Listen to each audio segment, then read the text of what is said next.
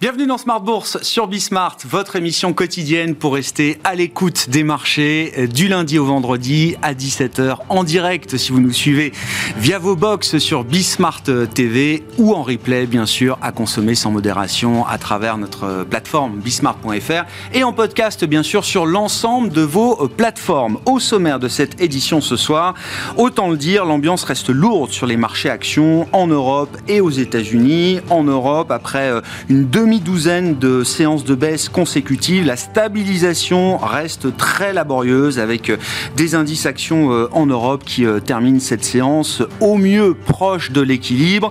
Il faut dire que les taux restent sous tension, tendus proches de leur sommet à près de 4,30 pour le 10 ans euh, américain et plus de 2,60 pour le 10 ans allemand en Europe. Le pétrole ne lâche rien après son rebond de 30% en 3 mois. Le baril de Brent reste pour l'instant scotché à 4 90 dollars. Et puis des secteurs clés qui pèsent lourdement justement sur la tendance, à savoir le secteur de la tech dans son ensemble, au sens mondial du terme, à commencer par euh, les méga caps américaines du secteur. Apple, qui a déjà baissé de 3,5% hier, euh, ouvre en baisse de plus de 3% euh, à Wall Street cet après-midi. Et l'ensemble du compartiment, des 7 magnifiques, comme on les appelle, accuse une sous-performance assez nette depuis quelques séances maintenant. Le marché américain essaie de se stabiliser avec les valeurs du Dow Jones actuellement. Et puis euh, en Europe et à Paris spécifiquement, c'est le secteur du luxe hein, qui euh, connaît un véritable carton rouge depuis le début du mois de septembre. Je pense que LVMH n'a pas connu une seule séance de hausse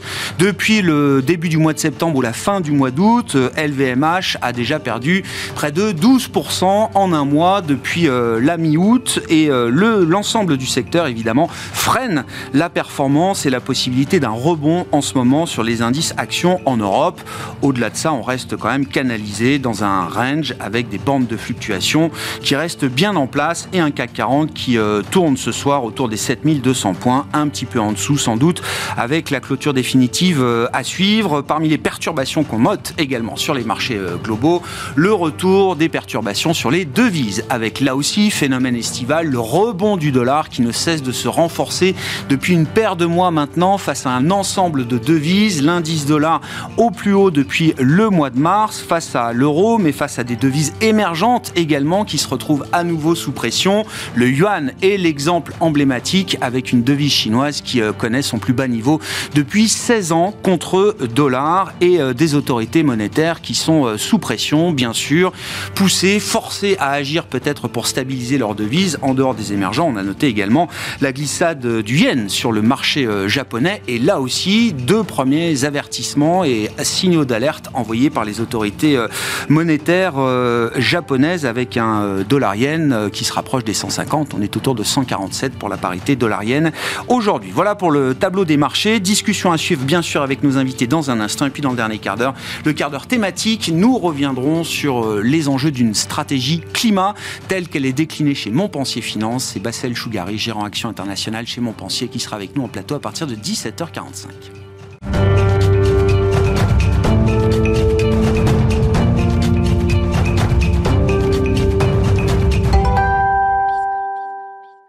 D'entamer notre euh, discussion du soir, les infos clés du jour sur les marchés, tendance mon ami comme chaque soir et c'est Sybille Aoudjan qui nous accompagne ce soir.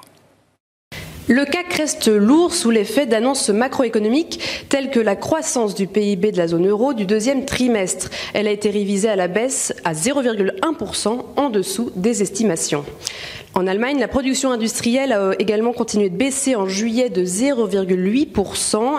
Et côté chinois, la baisse continue des exportations et importations au mois d'août. Cela n'a franchement pas rassuré les investisseurs.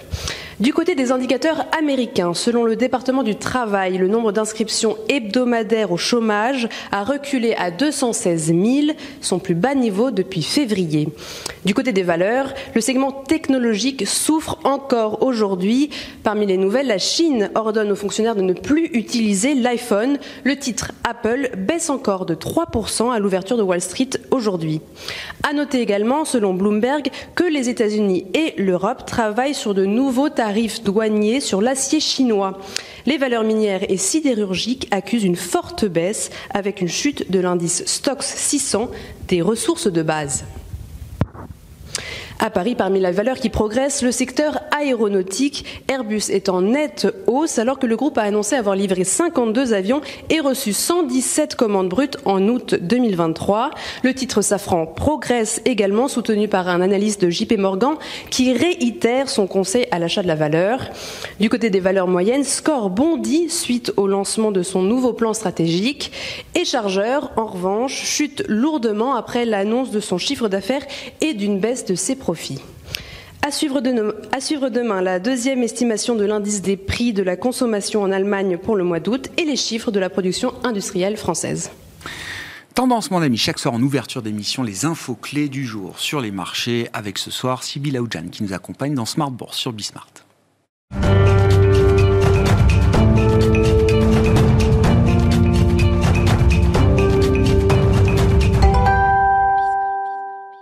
Trois invités avec nous chaque soir pour décrypter les mouvements de la planète marché. Céline Picmal-Prad est avec nous, présidente de Picmal Auton Investments. Bonsoir Céline. Bonsoir Grégoire. Ravi de vous retrouver. Ravi de retrouver également Alain Dubrul à vos côtés. Bonsoir Alain. Bonsoir Grégoire. Vous êtes directeur de la gestion de Claresco et Vincent Lecartier avec nous également ce soir. Bonsoir Vincent. Bonsoir Grégoire. Merci beaucoup euh, d'être là. Vous êtes responsable de l'allocation d'actifs de WeSave. C'est euh, le sujet ou ce sont les sujets de discussion en cette euh, rentrée qui apportent un peu de perturbation dans les, dans les marchés et commençons par euh, là, le pétrole, 30% de hausse euh, en 3 mois, 90 dollars. On a connu pire, mais c'est vrai que ce rebond était peut-être pas anticipé aussi fort, aussi vite, pour voir le baril de, pétrole revenir sur euh, les niveaux qu'on connaissait en novembre 2022.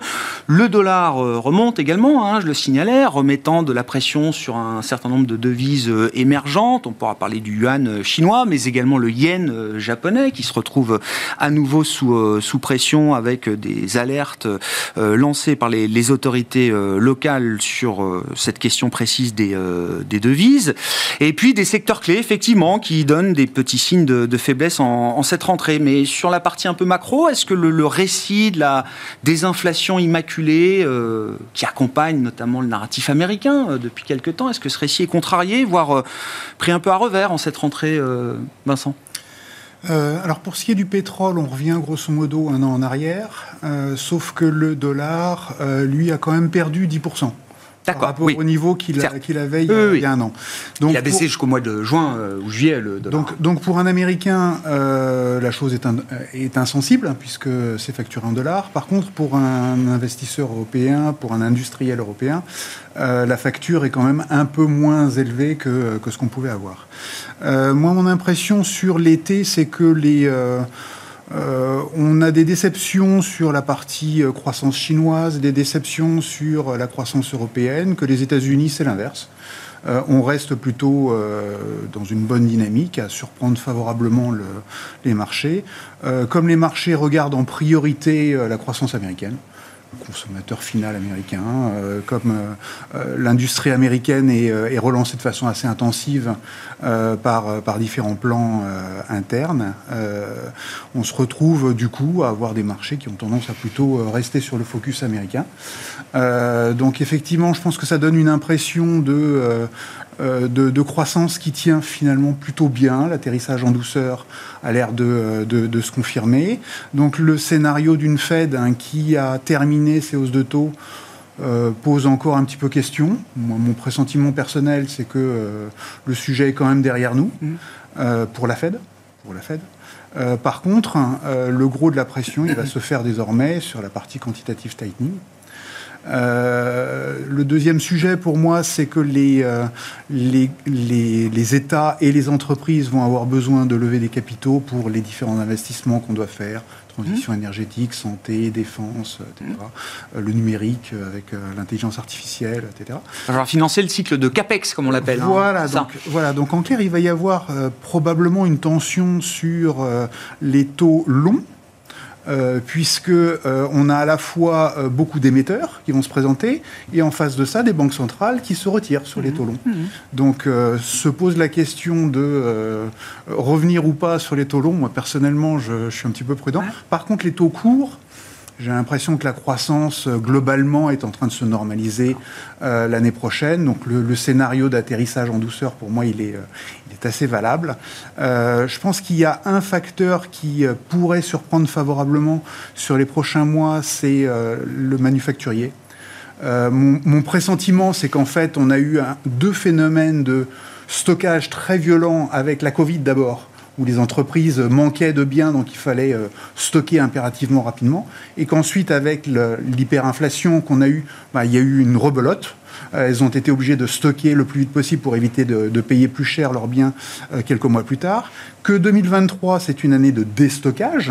Elles sont en train de consommer cette, ces, réserves qu'elles ont constituées. Et que l'année prochaine devrait ah. être une, phase de renormalisation. D'où la faiblesse de la production qu'on observe aujourd'hui, manufacturière, industrielle. Exactement parce qu'on est encore en train de déstocker. Euh, Exactement. Donc pour boucler un petit peu sur votre question sur le pétrole, j'ai l'impression que Évidemment, euh, c'est le, euh, les restrictions de production qui ont été annoncées par l'OPEP+, et, le, et la Russie, qui, donc une contrainte d'offre Enfin, le pétrole, il a commencé à remonter euh, déjà depuis 2-3 mois. Hein. C'est ce que je voulais vous dire. La Russie et l'Arabie Saoudite, c'était il y a deux jours. Je voulais en arriver là. Eh C'est-à-dire que je pense que les Chinois ont commencé déjà à euh, liquider une partie de leur, de leur stock de matières premières, qu'ils sont en train de les reconstituer progressivement et que on n'a pas forcément cette impression de l'extérieur parce qu'on regarde les, statistiques macroéconomiques, donc on, ne voit pas forcément cette reprise économique qui est en train de se dessiner. Mais je pense qu'au niveau industriel, et pour moi les, les, prix des matières premières, de beaucoup de matières premières, déjà le laissent un peu pressentir, c'est qu'on a cette reprise manufacturière qui est en train de se dessiner et que les industriels sont en train de reconstituer des stocks. Céline, en tant que stock picker, Comment vous regardez là, ces histoires de, cycle économique euh, aujourd'hui et même peut-être même de, de, sentiment de marché? C'est vrai que Vincent l'a très bien décrit. Le sentiment euh, sur les États-Unis euh, continue d'être toujours un peu plus positif que ce qu'on pourrait mhm. craindre. À l'inverse, à l'autre bout du spectre, on a la Chine, où le, sentiment déjà très négatif des derniers mois bah, n'a pas encore, semble-t-il, atteint son paroxysme ou son climax. En effet, donc je suis tout à fait d'accord avec ce que disait euh, Vincent à l'instant. On est en train de vivre une normalisation, en quelque sorte, en cette année 2023 sur les marchés financiers. C'est-à-dire qu'on comprend que effectivement on va être dans un environnement avec des taux d'intérêt plus élevés pour longtemps. Et peut-être qu'il a fallu en cet été qu'on intègre cette donnée qui n'avait pas été complètement intégrée par les marchés jusqu'à présent. Et donc c'est pour ça qu'on a eu quelques secousses au mois d'août, on a des secousses en ce mois de septembre, parce qu'on est en train d'intégrer cette donnée dans les marchés et dans la valorisation des entreprises. Parce que malheureusement, des taux d'intérêt, ça veut dire qu'on est dans un environnement plus sain, qu'effectivement il y a plus de croissance, que ça va pas si mal que ça, mais ça veut dire aussi que il y a moins de liquidités que c'est plus difficile d'aller chercher des financements et qu'il faut avoir des niveaux de valorisation plus, plus, plus bas que ce qu'on avait euh, intégré jusqu'à présent. Mm. Donc, c'est d'un côté positif, mais de l'autre côté, ça a une incidence sur les niveaux des valorisations. Et jusqu'à présent, on n'avait pas tellement fait cas euh, de cette donnée. Euh, jusqu'à cet été 2023. Donc c'est vraiment quelque chose, à mon avis, qui va nous permettre de retrouver un petit peu de, de la réalité. Donc maintenant, les valorisations vont pas augmenter à nouveau, ça veut dire qu'il faut qu'on regarde les bénéfices d'entreprise et là, bah, il faut faire un peu plus son travail. Donc, comme vous le disiez à l'instant, il faut retrouver son, euh, son, savoir-faire de stock picker. Vous parliez d'Apple tout à l'heure, vous parlez des grandes valeurs Avec cette grille de lecture, c'est ce que vous voyez sur la tech et sur le luxe, qui ne sont peut-être pas vos secteurs de prédilection, euh, mais pas, vous n'êtes pas étonné de voir ces, ces, ces secteurs un peu sous pression D'habitude, quand Apple perd 3,5% sur une séance, enfin, c'est buy the dip tout de suite. Enfin, LVMH, je sais pas, j'ai pas la série en tête, mais 6 euh, séances, au moins 6 séances de baisse sur LVMH qui perd quasiment 2% tous les jours. Les ventes. J'ai pas vu ça depuis longtemps. Normalement, après 10% de baisse sur LVMH, c'est euh, tout le monde se rue pour acheter. Après, il faut regarder les chiffres. Donc, on a effectivement Apple, les ventes étaient en baisse de 1,5% sur le deuxième trimestre, ce qui veut dire que c'est quand même pas euh, un océan de bonnes nouvelles qui vient euh, de, cette, de cette entreprise. Et si on regarde le luxe, on parlait de la Chine à l'instant, si on est cohérent avec nous-mêmes et qu'on pense qu'effectivement il y a un ralentissement économique en Chine, il n'y a aucune raison de penser qu'il faut acheter massivement des sociétés exposées à la Chine comme les sociétés du luxe. Donc il y a une incohérence de ce côté-là qui est en train d'être euh, mise à jour et donc tout ça est extrêmement rationnel. Alors après, la grande question, c'est de savoir est-ce qu'il faut du coup s'intéresser ou pas au marché action en ce mois de septembre 2023 voilà. Très bonne eh question. La question, à mon avis, elle est. Il faut toujours s'intéresser au marché action. S'intéresser au marché action. Mais ce qui est intéressant, c'est qu'effectivement, on a une totale bifurcation.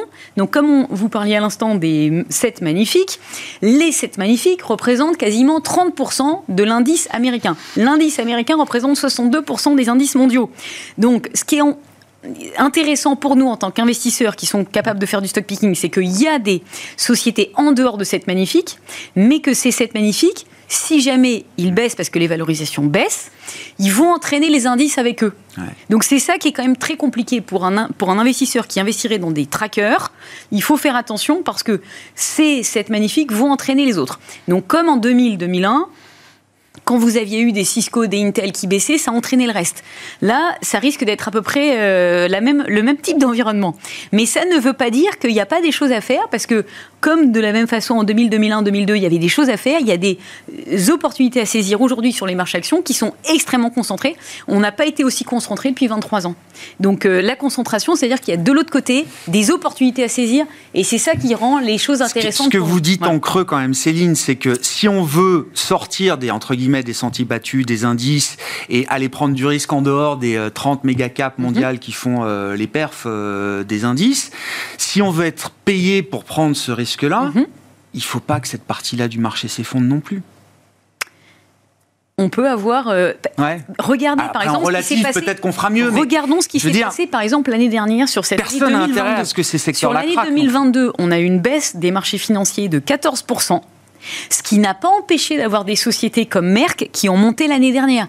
Ce qui n'a pas empêché une société comme Total de monter l'année dernière. Donc il faut quand même qu'on ait en conscience, qu'on ait conscience du fait que tout ça est possible. Quand on a une concentration extrême des marchés, si vous avez la possibilité en tant qu'investisseur d'aller chercher ailleurs, ça vous donne des opportunités hmm. qu'on aurait rarement. Parce que en tant que gérant, on nous dit souvent, bah, de toute façon, ça sert à rien de payer un gérant actif eh parce que les trackers font mieux. On n'est pas payé pour prendre du risque en dehors des indices. Effectivement, comme depuis 2009, euh, on a eu des taux d'intérêt qui ne faisaient que baisser année après année avec une liquidité qui était extrêmement simple à obtenir, notre travail de gérant n'a pas tellement de, on nous disait, n'a pas tellement de valeur ajoutée. Il suffit juste d'aller prendre euh, les trackers qui vont aller, euh, enfin qui bénéficient à, bénéficient à plein de cette expansion de liquidité.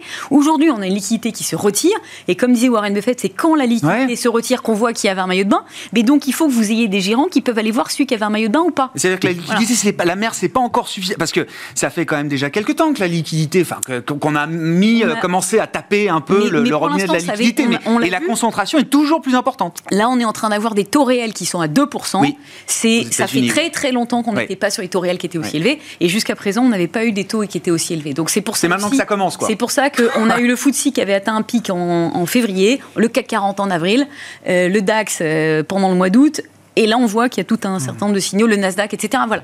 Donc c'est une liquidité qui se retire globalement, qui rend les choses plus difficiles. Mais si vous n'avez pas de dette et que vous êtes bien positionné, vous avez des bénéfices qui montent, regardez sur une séance comme aujourd'hui, il y a des titres qui montent. Et eh oui, la liquidité a un coût euh, aujourd'hui, elle est plus rare. Oula, bah alors. Sur ces considérations, qu'est-ce qui vous intéresse là dans, tout ce qu'on a déjà dit Je vais rebondir sur ce qui a été dit. Bien sûr. Les taux réels euh, enfin positifs, c'est ce qu'a dit Powell d'ailleurs à Jackson Hole. C'est important parce que ça fait un moment que les taux montent, mais il y avait aussi beaucoup d'inflation et en réalité, la hausse des taux jusqu'à maintenant, elle, était, les taux étaient encore réels, les réels étaient encore négatifs. Pas aux États-Unis. Enfin, on peut les mesurer de différentes manières, mais bon. on était bien à 5-6 d'inflation et. Et donc, non. Le, les anticipations d'inflation, si on prend du 10 ans, elles n'étaient pas 5-6. D'accord. Mais les taux réels positifs, réellement positifs, c'est maintenant. quelques mois, et l'effet retardé de la hausse des taux, en effet, je suis d'accord avec vous, on commence à le sentir vraiment. Par exemple, dans le bâtiment, jusqu'au printemps, euh, tout le monde était toujours très occupé à rattraper le retard des chantiers qui avaient énormément de retard. Et donc, c'est toujours une suractivité. Là, on voit bien que les, transactions divisées par deux, le, bâtiment, enfin, les constructions neuves, on voit bien que les chiffres sont très mauvais. Aux États-Unis, la construction n'a pas détruit un seul emploi. Oui, enfin, parce qu'à côté de ça, il y a la construction d'usions industrielles. Oui, il y a les plans eh ben, Oui, mais euh, quand ça va pas bien d'un côté, euh, il y a ah, une autre partie du segment immobilier. bah, oui, c'est pas un secteur qui détruit des emplois aujourd'hui aux États-Unis. Pas pour l'instant. Pas pour l'instant. Pas pour l'instant. Mais enfin, sur les créations d'emplois aux États-Unis, c'est surtout les services, hein, sur euh, tout ce qui est hôtellerie, restauration, dans un effet de rattrapage. Alors, par rapport à ce que vous avez dit tout à l'heure, c'est vrai que, en gros, on a eu, avec le Covid, on a eu un bond du manufacturing parce que quand les gens étaient chez eux, ils, achetaient des biens industriels. Et puis il y a des problèmes de stockage, donc les gens ont restocké. Puis là, on est plutôt dans une période où les gens sortent, euh, ils vont à des concerts. Et le tourisme a jamais aussi bien marché. Donc il y a peut-être eu un peu des, effets qui sont difficiles à estimer finalement avec ces périodes un peu particulières. Donc effectivement, il y a eu probablement que dans l'industrie, on a subi un peu de déstockage. Peut-être que dans les services, on va arriver un peu dans une sorte de gueule de bois à l'automne. On voit les compagnies aériennes comme ça commence un petit peu plafonner. Bon, plus généralement, nous, ce qu'on pense, c'est que les taux d'intérêt, les taux réels positifs, ça va finir par freiner l'économie. On a quand même beaucoup de signes qui, sont avant-coureurs. Ça va donc avoir un impact négatif sur les résultats des entreprises. On commence à le voir. Alors, c'est en grande partie anticipé, je vous l'accorde, mais ça va quand même un peu faire mal dans un contexte de liquidité moins, moins, moins, importante. Donc nous, la première conviction, c'est quand même que du côté des taux longs, euh, ça va finir par craquer et qu'on va avoir, avec le, ralentissement de l'économie et une certaine désinflation malgré tout, n'en déplaise au prix du pétrole, qui à mon avis sont quand même plus tirés par un problème d'offre qu'un problème de demande, on a quand même un scénario dans lequel les taux longs vont pas s'effondrer, mais vont commencer à baisser. Et donc, à partir du moment où il commence à baisser, je pense qu'il y a des opportunités assez intéressantes sur la partie longue de la courbe, parce que, dans un premier temps, les actions ne vont pas forcément bien réagir au ralentissement économique. Maintenant, dans un deuxième temps, qui dit des taux longs qui commencent à baisser, les veut dire aussi des anticipations de banques centrales qui vont, elles aussi, commencer à calmer le jeu. Pour mmh. l'instant, personne n'y croit. Alors, face aux mauvais chiffres, depuis une ou deux semaines, les gens commencent à dire qu'il y aura plus de hausse de taux ce mois-ci, mais qu'il y en aura peut-être encore euh, dans le courant de l'automne vigueur américaine restant à démontrer. Mais je dirais que pour l'instant, côté taux, c'est plutôt tendu. Donc, ça, quelque part, ça freine le marché, puis ça laisse la place aux, révisions de résultats. Mais il ne faut pas perdre de vue que si le ralentissement se confirme, on devrait avoir une perspective taux plus favorable.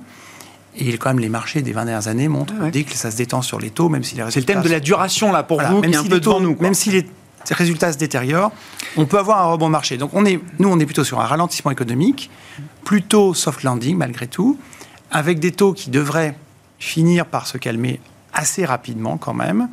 Et du coup, ça apporterait aussi un soutien au marché. Ah un peu de ah, visibilité, de stabilité sur la, la, partie obligataire, effectivement, qui a été très vrai, euh, encore cet été. Hein. Enfin, tout le monde à 3,90, 3,80 sur le 10 ans US au mois de juin, euh, tout le monde était acheteur. Donc j'imagine que tout le monde à 4,30 euh, était encore plus acheteur du 10 ans américain. Non, ça veut dire un 10 ans US qui pourrait être à 3,60 oui, oui, avant la fin de l'année. D'accord, c'est ça. Oui, oui. Mais c'est déjà quelque chose. Ah c'est un point clé quand même, Vincent, parce que l'histoire des taux réels qu'explique que, Alain, c'est-à-dire que quand la Fed s'est lancée dans la course euh, derrière l'inflation en 2022, l'inflation continuait de progresser et la Fed était toujours derrière, obligée, à coût de 75 points de base, d'essayer de rattraper le niveau euh, d'inflation. Ce qui fait que les, taux réels ont commencé à être positifs. Alors, j'ai plus la date, euh, la date en tête, mais peut-être il y a seulement quelques mois ou quelques trimestres. Au début de l'été. Et donc, en fait, le resserrement, c'est maintenant qu'il commence avec d'un côté des taux euh, qui sont maintenus à très haut niveau et une désinflation qui fait que voilà, les taux réels progressent désormais comme on l'a pas vu euh, en 2022. Alors, euh, premier commentaire, des taux réels euh, positifs, ça veut dire que les entreprises qui ont beaucoup de cash, euh, logiquement, sont très très bien rémunérées de leur détention de cash. À ma connaissance, le, les, les magnifiques Seven font partie de ces, de ces sociétés qui ont énormément de cash. Donc pour moi, les voir baisser à l'heure actuelle, alors que les taux réels sont négatifs, il y a, y a une ambiguïté de message. la deuxième chose, les taux réels sont positifs. Donc logiquement, logiquement ces boîtes-là devraient être recherchées en bourse. On les voit plutôt baisser à l'heure actuelle depuis le, depuis le mois de juillet, euh, elles ont plutôt tendance à baisser. Euh, la deuxième chose, c'est que si on est dans une perspective, comme les Alain, euh, de dire qu'il va y avoir de nouveau une détente sur les taux longs, les valeurs de croissance sont celles qui ont le plus de sensibilité aux taux longs, donc logiquement, elles devraient être là encore recherchées en bourse. Donc si je vois, c'est c'est le même message pour le luxe, hein, pour, pour faire oui, bien sûr. en France. Donc si on voit ces, ces deux thématiques être à l'heure actuelle plutôt vendues, ça veut dire que le marché n'est pas dans une idée euh, de taux longs qui vont baisser. Il est plutôt en train de reporter cette idée-là dans le temps higher for longer. Pour moi, c'est pour moi le, message qui est délivré par les banques centrales, qui est de dire on veut impérativement aller vers 2% de, cible. Je ne sais pas si elles le feront réellement, mais elles, persistent là, dedans. Euh, on a un certain nombre d'indications de, euh, remontée de l'inflation ou de persistance de l'inflation. Euh, et ça, je pense que les, euh, les sont en train de le comprendre. Ce qui veut dire que vous avez du coup une rotation qui est en train de se mettre en place sur les, sur les marchés financiers. Vous allégez les valeurs de croissance chères qui ont en plus beaucoup monté, et vous vous reportez, parce que vous ne voulez pas sortir du marché, vous vous reportez sur des valeurs industrielles ou euh, des valeurs plus value. Voilà. L'automobile tient bien, l'aéronautique tient bien. Vous faites de la rotation. Donc au bout du compte, vous pouvez à la fois satisfaire un stock picker ou un porteur d'ETF comme moi qui est capable de jouer aussi un petit peu sur les, euh, la nature des, euh, des indices, hein, des ETF que vous, que, que vous allez traquer, que vous allez, les indices que vous allez, que vous allez suivre. Pour prendre un exemple concret, nous on s'est repositionné euh, un petit peu sur le Russell il y a un mois. Voilà. Les mid-cap américaines. Les, mid-cap américaines. Pourquoi? Parce qu'on a, on a la conviction que la croissance domestique américaine va rester forte, que les États-Unis, entre guillemets, n'ont pas trop besoin du reste du monde, que c'est pas très grave de savoir si euh, la croissance en Chine et en Europe euh, se, se, se, délite tranquillement. Donc l'important, c'est de voir ce qui se passe au niveau de la croissance domestique. Bah, vous êtes capable de faire comme moi un allègement sur le Nasdaq pour vous repositionner sur les, les mid-cap américaines c'est pas forcément quelque chose qui va gagner tout de suite. Mais dans quelques mois, ma conviction, c'est que si effectivement mon scénario est correct, c'est-à-dire que la croissance américaine reste solide, la croissance domestique américaine reste solide, et que les taux d'intérêt long terme restent plutôt élevés pour longtemps, bah, vous avez intérêt à faire un petit peu de rotation vous, achetez la, la proba du chef économiste de Goldman Sachs, qui a encore baissé sa proba de récession 12 mois aux États-Unis. Ils étaient à 20, plus qu'à 20%, et ils sont tombés à 15 là.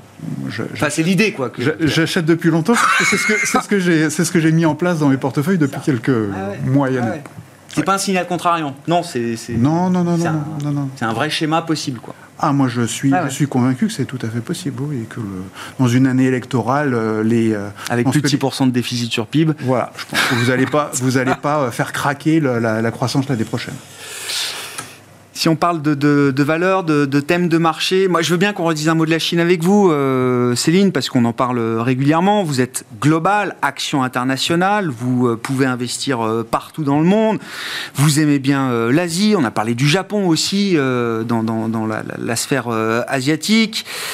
Comment vous jaugez le niveau de pessimisme sur, sur la Chine? Est-ce que ça veut dire que le game est plié, comme on m'a dit?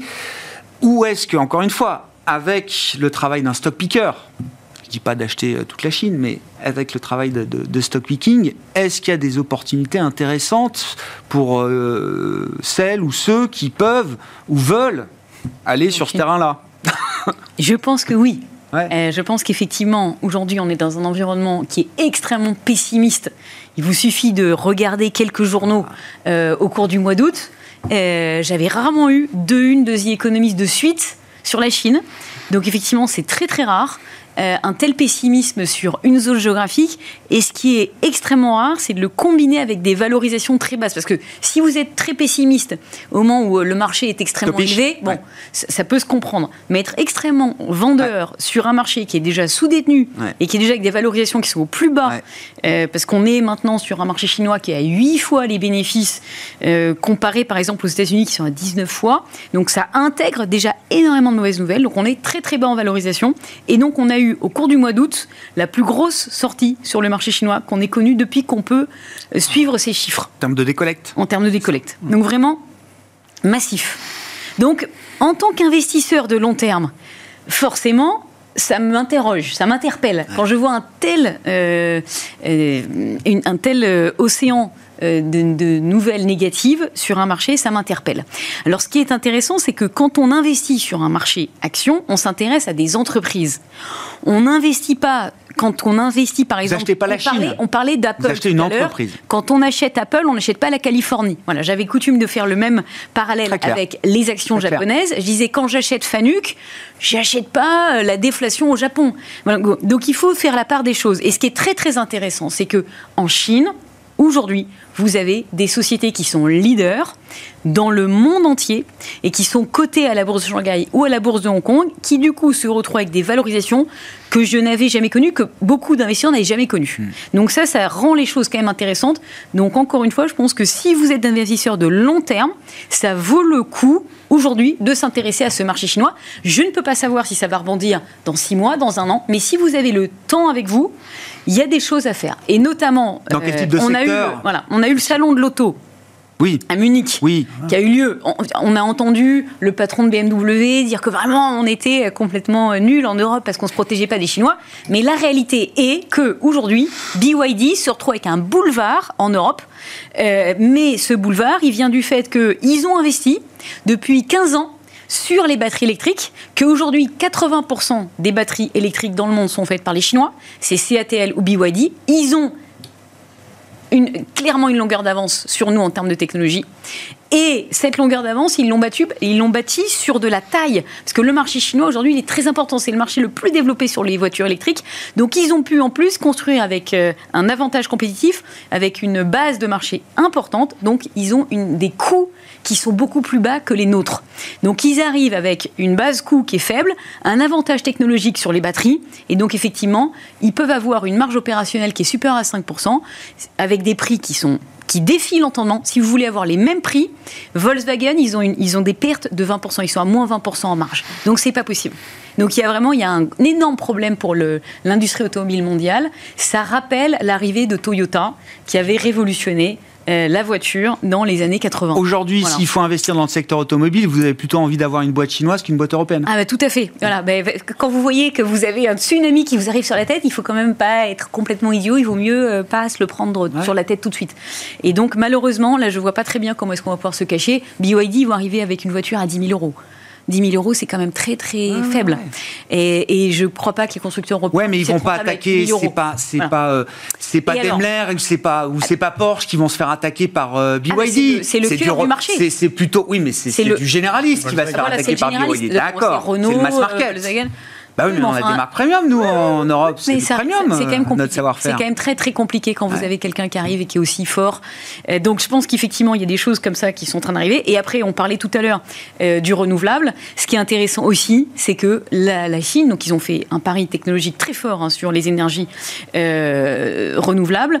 Et ils sont en tête sur l'éolien. Ils sont en tête, on parlait d'Orsted tout à l'heure. Ce qui est en train de nous arriver sur Vestas, sur Orsted, c'est que les Chinois sont clairement en avance aussi sur l'éolien offshore, sur les panneaux solaires, sur lequel ils ont la technologie, la taille, les coûts. Donc ils ont énormément de choses qui jouent en leur faveur. ils ont démontré leur capacité puisqu'ils ont déjà déployé sur un gros marché. Un chiffre que nous apportait hier Benjamin Louvet, que je salue, gérant matières premières chez euh, Ophi Invest Asset Management. En 2023, la Chine aura installé pour plus de 200 gigawatts de puissance de panneaux solaires, mhm. ce qui est plus que ce que l'ensemble du monde a installé l'an dernier. Donc, euh, la perspective de la gagner, dynamique. Pour gagner des gros contrats, il faut que vous ayez démontré votre savoir-faire. Alain, bah, l'auto, bah, c'est tellement pas cher et en même temps, ça fait partie des secteurs qui tiennent bien en Europe euh, en ce moment. Enfin, je veux dire, là aussi, euh, j'aime bien ce que disait Céline. Euh, c'est un secteur typiquement en Europe où le pessimisme est déjà exacerbé de, de toutes parts. D'abord, les, valorisations sont faibles hein, sur le bah oui. d'une part, et ensuite, on sort d'un semestre où les résultats ont été très bons, voire bah assez, enfin, plus élevés que les attentes. Bah oui, malgré la déferlante chinoise qui arrive. Bah oui, mais non. c'est pour ça que je pense que ça, les résultats ont tenu le, enfin, ont bien aidé les sociétés. Mais en effet, cette monnaie chinoise, elle est connue depuis un moment et elle commence à se matérialiser. C'est vrai que là, BYD, alors on va leur demander de faire des usines chez nous, on, va, leur, on va les taxer sur le carbone parce que chez eux, on va dire que c'est plus CO2 unfriendly dans les processus de production, mais visiblement, même si on leur met toutes les. même, avec, une taxe carbone, ils sont capables d'être compétitifs sur notre marché. Mais bien sûr. De, images, il semblerait qu'ils sont encore 25% moins chers que Tesla. Mm, mm, mm. même à after tax. Donc c'est quand même très gênant. C'est vrai que Tesla, faut qu'il baisse ses prix encore de 25%. Ben, euh. Tesla a beaucoup baissé ses prix d'ailleurs. Je sais bien, oui. Donc euh, oui, l'auto, ça va être compliqué à moyen terme. Et puis, il y a peut-être aussi un gros risque de grève aux États-Unis. Je sais pas si, si, on, en a parlé en début de semaine. Ouais. Donc attention.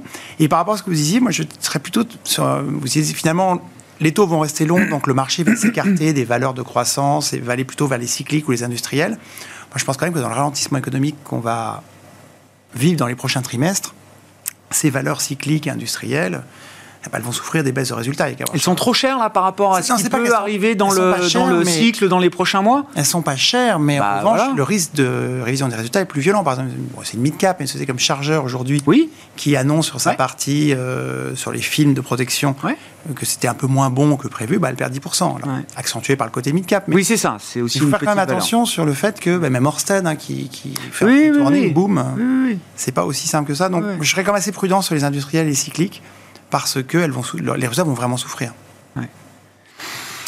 Vincent, euh, qu'est-ce qu'on fait là dans cette euh, en cette période de, rentrée euh, Quelle est la logique d'investissement? Parce que autant se le dire quand même, enfin le niveau d'incertitude est quand même assez élevé. On a des belles convictions que vous partagez avec nous ce soir, mais comment comment on gère une allocation prudente, standard chez vous, chez WeSafe Alors sur les taux d'intérêt long terme, on n'est pas chaud parce qu'on est convaincu qu'il euh, va y avoir un retrait des banques centrales et euh, une offre euh, importante, des émissions importantes. Donc on est plutôt sur la partie courte des taux. Euh, dans la mesure où les États-Unis risquent de tenir euh, mieux que l'Europe, euh, paradoxalement, c'est probablement du côté des taux européens qu'on pourra avoir des bonnes surprises. Donc, on est plutôt positionné taux court européen, contrairement à beaucoup de, confrères. Ah oui, c'est contrariant, ça. Oui. Oui, on a fait un mouvement sur le yen, c'est-à-dire qu'on était jusqu'à présent couvert sur notre exposition euh, sur, le, sur le Japon. Et on est convaincu que là, euh, la, Banque centrale, les autorités euh, commencent à, délivrer un peu trop de messages récurrents sur, sur, la, sur la devise. Il risque d'y avoir une intervention, il risque d'y avoir une inflexion éventuelle. Vous n'avez pas hésité à intervenir déjà il y a quelques mois ou quelques trimestres. Je crois que c'était une première depuis très très longtemps. On, est convaincu, on est convaincu que là, le, la baisse du, du yen est trop forte. Euh, et que désormais ils vont plutôt soutenir la, devise. Donc nous, on a, on a toujours une exposition sur le Japon, mais désormais on est exposé en yens. Euh, réciproquement dans la mesure où on était convaincu que euh, beaucoup de zones ralentiraient, mais que les États-Unis se porteraient bien. On avait fait un transfert plutôt vers le dollar. Euh, pendant l'été. Euh, ce que je vous ai indiqué, donc un, rééquilibrage un petit peu des positions euh, américaines entre le Nasdaq sur lequel on a pris des bénéfices mhm. et un report vers ce qu'on appelle le, cyclique domestique, small cap, donc avec le, avec le Russell. Et le dernier mouvement qu'on a fait, c'était d'alléger les, les obligations indexées sur l'inflation, parce qu'on est convaincu qu'on va atteindre un palier désormais sur ce, sur ce sujet-là, pour investir sur les matières premières. Donc de nouveau, nous, on s'expose sur le thème de l'inflation, mais on est convaincu qu'il y a beaucoup plus de leviers à prendre euh, sur les matières premières elles-mêmes, ou éventuellement ce qu'on a... C'est pas juste le pétrole en plus, hein, c'est là aussi un point qu'on notait, je, vous renvoie vers l'interview de Benjamin Louvet hier, vous la trouvez en replay, euh, où il y a tout ce qu'il faut savoir. C'est le pétrole a pris 30%, euh, le cuivre, le nickel, le zinc, le lithium, l'aluminium, ça n'arrête pas de baisser depuis que le pétrole a et ça, et ça, et ça va redémarrer. Et, voilà. Ça va redémarrer. on l'a fait aussi implicitement en remontant un petit peu l'exposition sur le FTSE par exemple, parce que c'est un indice qui est euh, très chargé euh, sur la thématique des matières premières. En termes de valorisation, c'est euh, la valorisation du marché chinois, avec pour moi un confort beaucoup plus grand, être exposé entre guillemets sur une, recovery pays, matières premières, etc., plus sympathique que, la Chine. Hmm. Où vont vos, intérêts de, stock picker aujourd'hui, euh, Céline je, suis assez, je suis assez d'accord avec euh, ce que vient de dire Vincent. Euh, C'est-à-dire qu'en fait, donc moi, je pense qu'il faut avoir zéro exposition sur la technologie, zéro. Voilà, c'est clair. Au moins, c'est un, une, Là, pour vous, il y a peut-être un moment de sous-performance durable aujourd'hui qui, commence. Quoi. Je, fais le, voilà, je pense que c'est pas du tout un moment qui est favorable quand on a des taux qui montent et quand on a l'environnement auquel on est confronté, notamment sur la demande pour les semi-conducteurs qui se contractent. Si on écoute les résultats de Taiwan Semiconductor qui sont sortis au mois de juillet, ça sera moins 15% de ventes sur le deuxième semestre. On est dans un environnement difficile. Je ne pense pas que ce soit le moment, compte tenu justement de l'écartement qu'on a entre les valorisations, les attentes du marché et les résultats qui vont sortir qui seront décevants. Donc je ne pense pas qu'il faille y aller. Euh, à l'inverse, effectivement, je suis assez favorable à des secteurs qui me semblent toujours intéressants. Euh, par exemple, la pharmacie aux États-Unis. On est sur des sociétés comme Merck ou Johnson Johnson, on est à 12 ou 13 fois euh, les bénéfices avec des, des coupons de 3, un peu plus de 3%. On ne prend pas un risque phénoménal parce qu'on ne sait pas exactement où va finir l'économie, donc on ne prend pas de risque, mais on est investi quand même. Et puis après, je pense qu'il y a toujours des choses à faire sur le secteur de l'énergie. Une société comme Schlumberger qui doit être à 14 ou 15 fois les profits, je pense que c'est toujours intéressant. Une société comme Total en France qui n'a pas fait grand-chose cette année malgré bah, cet été, ça, c'est bien reparti cet été. Oui, mais enfin, on partait de loin. Ah bah oui, oui. Ah bah, il y a eu six mois. Ah bah, il y a eu un contre-coup quand même. on est hein. en négatif. Oui, oui, il faut le début de l'année, mais après 2021-2022 quand même. On hein. parlait tout à l'heure d'un choc d'offres. Je pense qu'effectivement, ah on va vivre dans un environnement où on va parler beaucoup, beaucoup plus de l'offre et beaucoup moins de la demande. L'économie d'offres. Et ce qui s'est passé depuis 15 ans, c'est qu'on n'a pas été chercher ni de pétrole, ni de cuivre, euh, ni de tout un tas de matériaux dont on a besoin, notamment pour cette transition énergétique qu'on appelle tous de nos voeux, et pour euh, consommer ces voitures électriques qui vont être qu'on va devoir acheter de plus en plus au cours des prochaines années. Vous avez le droit d'avoir du total. On a encore le droit d'avoir du on peut avoir du total. On peut avoir du total et être un investisseur européen, tout à fait. voilà. Donc effectivement, des choses, euh, à mon avis, qui peuvent être très différentes de ce qu'il y a aujourd'hui dans un certain nombre de portefeuilles. Ah voilà. Dans le momentum de, marché, enfin ce qu'on a vu jusqu'à présent du momentum de, marché. Euh, Alain, bon, vos, commentaires, je voulais quand même aussi vous faire réagir à la phrase du patron du, fonds souverain norvégien euh, sur l'intelligence artificielle. On parlait de la, de la tech. Bon, il a investi dans le plus gros fonds souverain du monde, il a investi dans le 9000 boîtes dans le monde. Il a à peu près 1,5% de 9000 euh, sociétés dans, le monde, donc il a quand même une vue un peu de, ce qui se passe. Sur l'IA, il dit c'est comme quand on est dans une fusée en direction de l'espace ou de la Lune. C'est à la fois très excitant et très effrayant. J'espère que nous sommes dans Apollo 11 plutôt que dans Challenger. Rappelons-nous qui s'était euh, craché. Euh, l'objectif de la mission est d'atterrir en sécurité. C'est pas mal comme phrase, je trouve. Ça décrit bien un peu quand même le, à la fois le thrill du moment, l'excitation, l'envolée et quand même le risque que ça comporte qu'il y ait des atterrissages un peu, euh, un peu douloureux, quoi. Dans ce, qui veut dire cette thématique qui englobe. Alors aujourd'hui, euh, enfin il y a Nvidia, mais euh, l'IA. chaque fois qu'on croise quelqu'un, un patron, on lui demande et, l'IA chez vous? Ce qui veut dire, c'est que c'est une technologie qui potentiellement pourra apporter beaucoup d'opportunités ou disruptions que ça, beaucoup de gens investissent dessus, puisqu'on voit le, chiffre d'affaires d'NVIDIA qui, se développe beaucoup plus rapidement que prévu. Donc ça veut dire qu'un certain nombre de grands groupes euh, réservent des capacités de data center, vont, veulent explorer cette technologie. Donc ça en soi, c'est plutôt une bonne chose, parce qu'on peut espérer qu'elle apportera des gains de productivité. Maintenant, la vitesse de déploiement, est-ce qu'elle fera des victimes, etc., c'est un petit peu toute la question. Hein. On a vu tous les téléperformances, Co, où le marché considère que l'IA va les tuer. Je ne suis pas du tout de cet avis, mais bon, euh, il y a eu des réactions, certains secteurs ont été massacrés parce qu'on avait peur qu'ils n'existent plus après l'IA.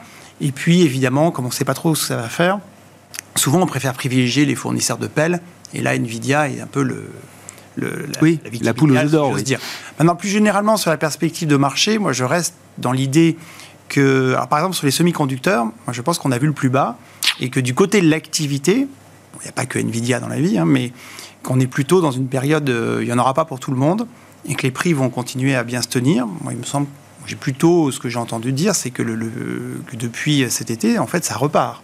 Donc, euh, on n'a peut-être pas le même point de vue. Euh, ça dépend des sociétés, bien sûr. Oui, ils ne sont pas tous positionnés. De Alors, TSMC, c'est le mastodonte, mais après, chacun a ses spécificités, adresse des marchés, euh, mais en tout pas cas, forcément les mêmes que les concurrents, sur, la technologie en général et sur les semi-conducteurs en particulier, ce qui pourrait poser problème, c'est les taux. Mais à mon avis, ça ne va pas être les résultats, en tout cas. Et plus généralement, dans un contexte de, où je pense que l'économie va ralentir et où les taux vont se tasser, je reste quand même assez favorable. Je pense que la technologie ne va pas se cracher globalement. Et par ailleurs, euh, effectivement, alors la santé, c'est sûr, c'est un secteur tout à fait intéressant parce que il est assez défensif, il n'est pas très cher. Et en plus, il y a quelques sociétés qui ont sorti des, des, nouvelles qui sont assez bonnes. Je pense évidemment à Novo Nordisk, on se rend compte que les médicaments pour le diabète font des miracles pour, euh, contre la perte de poids. Donc là, c'est des nouveaux marchés et elle n'a cessé de surprendre cette année. Mais on a aussi effectivement aux États-Unis Merck ou Lilly qui, sortent des choses pas mal. Et c'est un secteur qui globalement n'est pas cher. Donc là, je, je, et d'ailleurs, il se porte assez bien depuis quelques semaines. Donc oui, la santé. Cet été, ça a bien tenu, ça a bien fait. Voilà. Alors maintenant, le luxe. Oui, bah forcément, là, depuis quelques semaines, euh, ça va mal sur la Chine. Donc tout le monde vend le luxe, c'est un peu logique. Euh, Richemont, hier, a alerté que ça ralentissait. Maintenant, il faut voir où on est. LVMH, c'est une société qui a 20 fois les résultats maintenant en 2024. C'est pas, euh, ça ralentit en Chine, mais ça ralentit aussi aux États-Unis. Donc ça peut durer la sous-performance là? Ou est-ce que, est que ça va prendre 48 heures avant que tout le monde autour de la table me dise non, non mais il fallait racheter On aura sûrement une petite érosion de résultats, mais à mon avis pas massive. Et quant aux valorisations, bah, on est à 20 fois les résultats. Sauf si les taux devaient monter fortement, je ne pense pas que ça ira tellement plus bas. Notons que Bernard Arnault continue à en racheter à des tombereaux, euh, qu'il vente ou qu'il neige, et que pour lui, il n'y a pas de changement. Mm. Donc oui, c'est le secteur qui est un petit peu... vous, êtes, vous, craignez sur, vous avez des craintes sur la Chine, forcément, vous vendez le luxe, c'est normal. Mais je, là, après le recul des, des 15 derniers jours, je pense qu'on n'est plus très très loin euh, du plus bas. Mais on verra. On verra techniquement, je crois qu'effectivement, on approche des cibles graphiques qui euh, soit doivent intéresser les investisseurs, soit on laisse passer et on voit euh, jusqu'où ça nous mène. Merci à vous trois d'avoir été les invités de Planète Marché euh, ce soir. Céline Picmal-Prade, Picmal Auton Investments, Alain Dubrul, Claresco et Vincent Lecartier, WeSave, nous accompagner en plateau.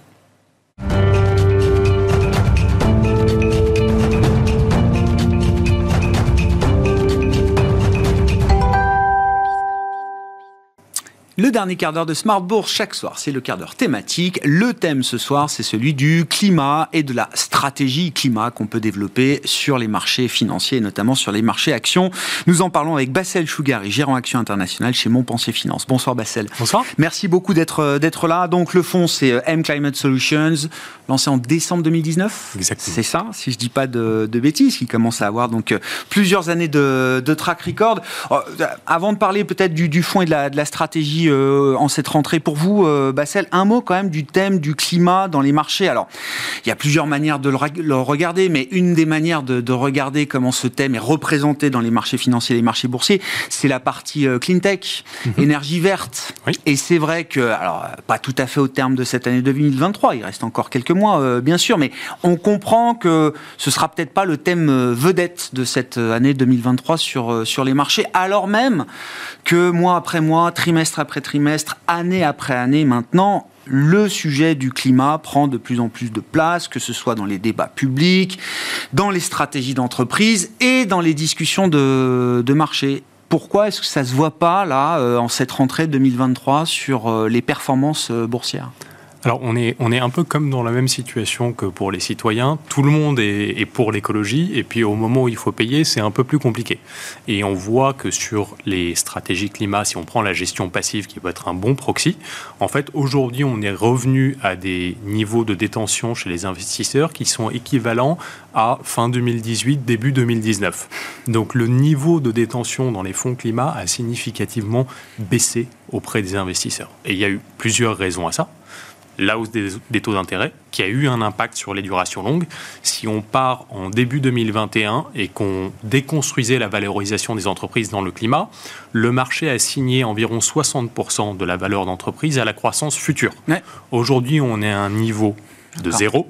Bah et ce qui est paradoxal, puisque le marché vous dit quoi? Je veux payer pour la base installée. Or, la plupart de ces entreprises-là ne sont qu'au début de leur histoire. On a une base installée qui est relativement petite et un potentiel de croissance qui est relativement grand et attractif. c'est ça que j'arrive pas à comprendre, c'est que l'investisseur, il est, il est rationnel euh, quand même à un, moment. Euh, là, ce que vous décrivez, alors il y a eu cet effet d'emballement, effectivement, et puis on a pu se dire, bon, bah voilà, on, a bien été payé pour euh, ce thème-là. Euh, maintenant, euh, on verra, on verra un peu plus tard. Mais ça y est, on est un peu plus tard quand même. Vous dites, c'est ça que j'arrive pas à comprendre que qu'on parle. Alors, je, parle du, pétrole parce que c'est l'actualité du mmh. moment. Mais voilà, Total Energy à 60 euros, voilà, c'est revenu quasiment au plus haut. Et dans le même temps, ben, les investisseurs voient pas au-delà, quoi. Les investisseurs sont rationnels, mais sont. Je parle des marchés boursiers, hein. parce que peut-être que dans les marchés non cotés, c'est pas la même histoire non plus. Alors, clairement, on n'a pas vu ces décalages de valorisation, mais disons que le marché a tendance à être rationnel, mais aussi à être myope. Et donc, par moments, certaines thématiques peuvent devenir un peu contrariantes, mm. comme le climat en ce moment, et ça peut créer certaines frustrations chez certains investisseurs qui ont l'impression d'avoir peint un mur et de regarder la peinture sécher. Mais le potentiel est, toujours là. Et les raisons sont, relativement simples. Il y a les taux d'intérêt qu'on a évoqués, les durations longues.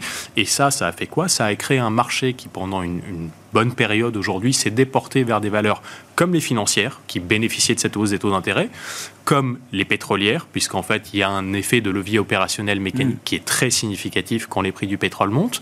Et donc, on s'est retrouvé avec des entreprises qui avaient des valorisations relativement faibles, puisque le pétrole et les financières avaient été délaissés pendant des années mais avec des profils de croissance qui s'approchaient de ceux de la thématique climat.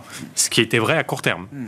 Structurellement, c'est un autre ah débat ça sera compliqué. À, moins de, d'espérer que les prix du pétrole augmentent de 10 à 15% par an, il y a un moment où, mm. l'équation devient un peu complexe. Mais si on regarde le monde, le monde n'a jamais consommé autant de pétrole. Mais le monde n'a jamais déployé et utilisé autant de renouvelables non plus. C'était le chiffre qu'on citait euh, hier. La Chine a déployé, va déployer cette année plus de 200 euh, gigawatts de, puissance de panneaux solaires. C'est plus que ce qu'on a fait dans l'ensemble du monde euh, l'an dernier. Quoi. Il y a quand même, voilà, c'est, et à la fois, la Chine n'a jamais consommé autant de, pétrole, de produits distillés et de, et de, et de métaux, etc. Mais c'est pareil sur l'éolien. Vous avez un acteur en Chine qui s'appelle Goldwind aujourd'hui. Et en fait, Goldwind, cette année, est passé devant Vestas, qui était le leader de l'éolien. C'est devenu le numéro un mondial en termes de production et Goldwyn est inconnu chez nous parce que 95% de leur production est destinée au marché ben domestique. ils ont la taille critique sur leur propre marché. Euh, à propos d'éolien, qu'est-ce qui s'est passé avec l'éolien euh, offshore euh, côté en Europe notamment? Coup sur coup, on a eu un, gros plomb sur Siemens Energy, je crois que c'était mmh. au mois de juillet, fin, fin juin. grosse, grosse baisse avec l'activité, alors Gamesa euh, à l'époque, mais intégré aujourd'hui chez Siemens Energy, qui est l'activité éolien offshore. Et puis quelques semaines après, alors euh, au mois d'août, c'est Ørsted, la, la, enfin la star danoise, en tout cas une valeur emblématique de la, thématique de la transition à, à, Copenhague. Là aussi, pareil, qui se prend un, sacré pain. Et visiblement, c'est le sujet de l'éolien là qui se retrouve en tout cas dans, ces deux histoires. c'est quoi les, histoires spécifiques? Est-ce qu'il y a une lecture un peu générale à faire de, de, ce segment de l'éolien offshore aujourd'hui, Bassel? Partiellement. Euh, il y a quand même des composantes qui sont très spécifiques. Si on commence par Siemens Energy et donc on parle de Gamesa, Gamesa est le leader mondial de l'offshore. Et Gamesa a également une activité offshore, euh, onshore. Et sur l'activité onshore, ça faisait bientôt deux ans qu'ils avaient des problèmes avec leur technologie d'éolien et donc ils avaient des rappels en permanence et ça leur coûtait beaucoup d'argent et ce phénomène a continué. C'est à peu près la moitié de la provision qu'un Gamesa a dû passer. C'est ajouté à ça le problème sur l'éolien offshore, où ils ont eu des problèmes de qualité sur leurs produits, donc des besoins de rappel, et donc devoir dédommager des clients. Et ça, ça a coûté très très cher, quasiment 3 milliards, le tout mis ensemble. Sur Orsted Il y, a une telle... C'est quoi? C'est la pression, la course de vitesse qui fait que, en produisant, en essayant de produire aussi vite, on se retrouve avec des problèmes de qualité? Euh, exactement, euh, pour une raison qui est assez simple, c'est que c'est quand même un problème, quoi. Sur l'offshore, vous commissionnez des projets dans 5 ans, et en fait, avec des, des besoins de production qui nécessitent des éoliennes qui n'existent pas aujourd'hui, qui sont donc de plus en plus grandes, et malheureusement, parfois, on découvre sur le terrain que en fait, c'est un peu plus problématique que ça. Après, c'est pas le cas pour tout le monde. Si vous prenez Vestas, les provisions font partie de l'activité, mais, les mais Vestas ne consomme pas l'intégralité de ses provisions. Donc ça fait partie de l'activité, mais il se trouve que chez Gamesa, le curseur est allé beaucoup trop loin et la machine s'est emballée, ça a été très problématique. Sur Orsted, alors, quelle est l'histoire? Alors, sur Orsted, c'est encore une autre histoire. Euh, ça faisait un moment que Orsted avait des problèmes et plus trop la faveur des marchés. Et avant de commencer, il faut quand même rappeler que Orsted, c'est une superbe histoire de transition des énergies fossiles vers le renouvelable. Il leur reste un peu de gaz naturel aujourd'hui. D'ailleurs, ce qui leur a posé problème il y a environ un an, puisqu'ils avaient des problèmes de hedging et ça avait euh, fortement impacté leurs résultats nets. Et là, le problème a été sur l'éolien offshore. Et en fait, ils avaient notamment des projets offshore qui avaient été commissionnés et budgétés avec comme objectif de bénéficier de certaines incentives fiscales aux États-Unis, qu'ils ont négociées. Et en fait, les incentives ne sont toujours pas arrivés à cause de la réglementation euh, locale et des règles de l'IRS. Et donc, ils ont été obligés de revoir euh, leur budget et de faire un impairment. Donc il y a eu cet impact-là. Et en refaisant cet impairment, ils ont dû également revoir tous les problèmes et l'inflation des, des, matériaux utilisés. Ah à cause des, problèmes de supply chain. Et on ajoute à ça la hausse des taux d'intérêt et ça nous donne un cocktail qui fait euh, en fait un impairment qui est équivalent à environ 7% de la capitalisation. De ah oui, c'est énorme. donc, ça veut dire que c'est pas open bar l'IRA en fait aux US. Il y a quand même, euh, c'est pas, euh, c'est pas automatique quoi. C'est surtout pas là encore. Parce qu'en fait, l'IRA, le montant est annoncé, les autorités fiscales sont en train de définir comment on peut avoir droit aux incentives, etc. Mais l'argent n'est pas encore arrivé sur le terrain. Donc, euh, c'est pas encore là. Et ça se fait attendre c'est l'éolien offshore dans, la manière de s'exposer à la thématique énergétique. Il faut bien s'exposer euh, à la thématique énergétique d'une manière différente. Euh, Bassel, l'éolien offshore, c'est pas c'est pas le segment que vous privilégiez dans le dans le fond. C'est pas le segment qu'on privilégie. On a tendance à préférer le solaire. Pourquoi pour, alors Pour plusieurs raisons. D'abord parce qu'on a une profondeur de marché qui est plus grande, puisque sur le solaire, vous avez le business des utilities, euh, qui sont des producteurs d'énergie, mais vous avez également des applications qui sont plus domestiques, type le résidentiel solaire, et on peut envisager qu'avec l'innovation, on se retrouve avec des panneaux solaires qui sont de plus en plus petits. On a par exemple une boîte qui, enfin on l'a dit un peu en portefeuille, mais il y a une boîte en, Allemagne qui est cotée, qui essaye d'intégrer des panneaux solaires à la carrosserie des véhicules. Donc on a un, potentiel d'innovation et de marché qui est, très profond. Alors que sur l'éolien, on ne va pas installer une éolienne dans notre jardin. Et il faut des éoliennes qui vont être de plus en plus grandes plus les problèmes de qualité. Donc, Ouais. on a plutôt tendance à jouer la thématique de l'éolien, par exemple, avec des acteurs comme Nexans, sur le côté des Bien câbles, sûr, câble, puisque grid. Ouais, ouais. on a le câble et on laisse un peu de côté le problème de qualité des pales. Je voyais aussi, là, je regardais bah, le, le- le- le- le dernier euh, reporting mensuel du, du fonds M Climate Solutions et je voyais donc euh, tous les gérants publiés ou sont obligés de publier le, le top 10, enfin, ou en tout cas les plus grosses positions du, du fonds et je tombe sur Nvidia. Oui. Quel est le. Non, mais. du coup, il y a quelques, quelques mots, quelques années en arrière, je ne sais même pas si je l'aurais relevé. Euh, Aujourd'hui, évidemment, il faut m'expliquer dans le cas d'investissement Nvidia, dont tout le monde parle aujourd'hui, qu'est-ce qui vous intéresse justement dans le cadre d'une stratégie climat, euh, Bassel? Plein de choses. Alors Nvidia est là depuis le, le lancement du C'est vrai Ah ouais. a- avant la mode de l'intelligence artificielle. Euh, et, euh, et forcément, elle s'est mécaniquement retrouvée dans le top 10 puisque vous avez vu la performance cette année. Et, et en fait, il y a, il y a plusieurs choses dans, dans Nvidia. Et, notamment, on est dans un monde, ça vous échappe pas, on parle d'intelligence artificielle, on parle d'électrification. Et en fait, les besoins en électricité dans le monde euh, ont tendance à croître environ 10% au-dessus de la croissance du PIB mondial. Donc on a besoin de plus en plus d'électricité. Et l'efficience énergétique, c'est pas uniquement la manière dont on produit l'énergie, mais également la manière dont on la consomme. Intelligence artificielle, typiquement, on a besoin de serveurs. Les serveurs Nvidia, qui utilisent de l'équipe Ouais. Nvidia, consomment 30% d'énergie en moins.